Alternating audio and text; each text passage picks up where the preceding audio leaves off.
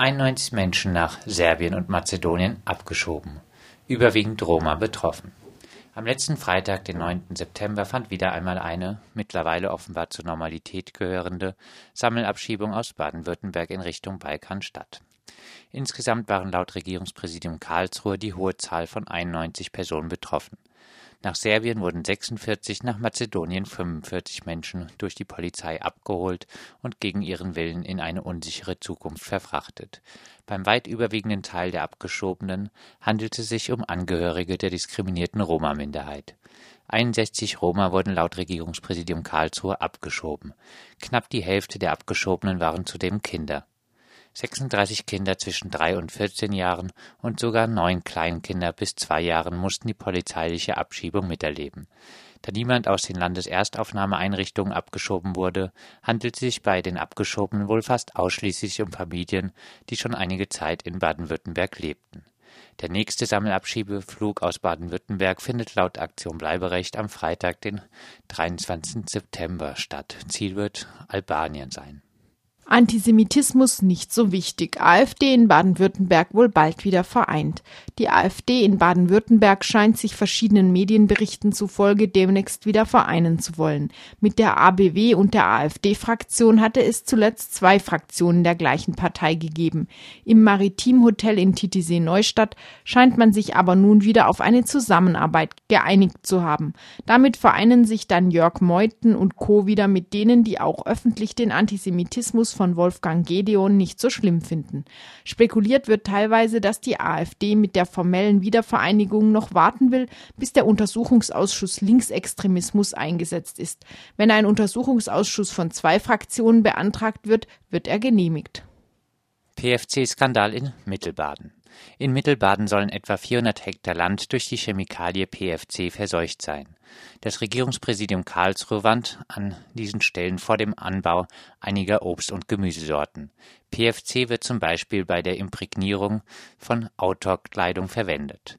In Langzeitstudien mit Ratten und Mäusen förderte die Chemikalie die Entstehung von Leberkrebs und anderen Tumoren.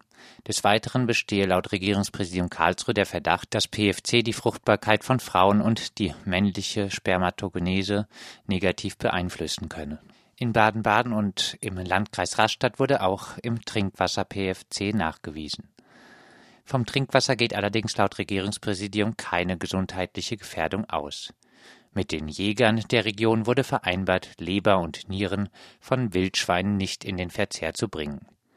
Die Belastungen sollen vom Ausbringen von mit PFC verunreinigten Kompost eines mittelbadischen Kompostunternehmens stammen.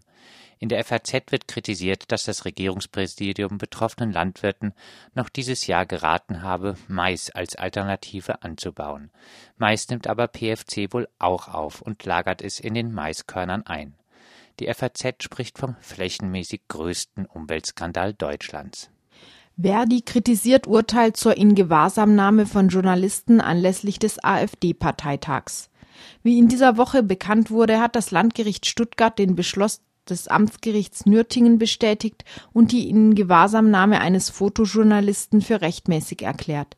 Er wollte über die Proteste rund um den Stuttgarter Bundesparteitag der AfD berichten. Insgesamt fand er sich elf Stunden in Polizeigewahrsam. Vor Ort wurde ihm vorgeworfen, eine blockierte Autobahn überquert zu haben. Zitat, dieses Urteil ist ein Freibrief für die Polizei, Berichterstattung von Demonstrationen durch Verhaftung von Journalisten zu verhindern, kritisiert Siegfried Heim, Leiter des Verdi-Landesfachbereichs Medien die Entscheidung des Landgerichts Stuttgart. Zitat: Das Gericht hat polizeitaktische Entscheidungen über das Grundrecht der Pressefreiheit gestellt. Gegenüber Radio Dreieckland führte er aus Gerade Fotojournalisten müssen ähm, situativ entscheiden können, was sie fotografieren, wo sie fotografieren. Und das, das muss natürlich auch einschließen, dass im Zweifelsfall ähm, äh, Dinge fotografiert werden, die entweder den Demonstranten oder der Polizei äh, nicht gefallen. Aber genau deswegen kann es da im Vorfeld auch keine Absprachen äh, geben. Ein Journalist übt im Rahmen äh, seines Berufes äh, seine Tätigkeit Arbeit äh, äh, nach professionellen Gesichtspunkten aus äh, und gerade deshalb ist er ja auch eigentlich vom Grundgesetz über die Pressefreiheit besonders geschützt.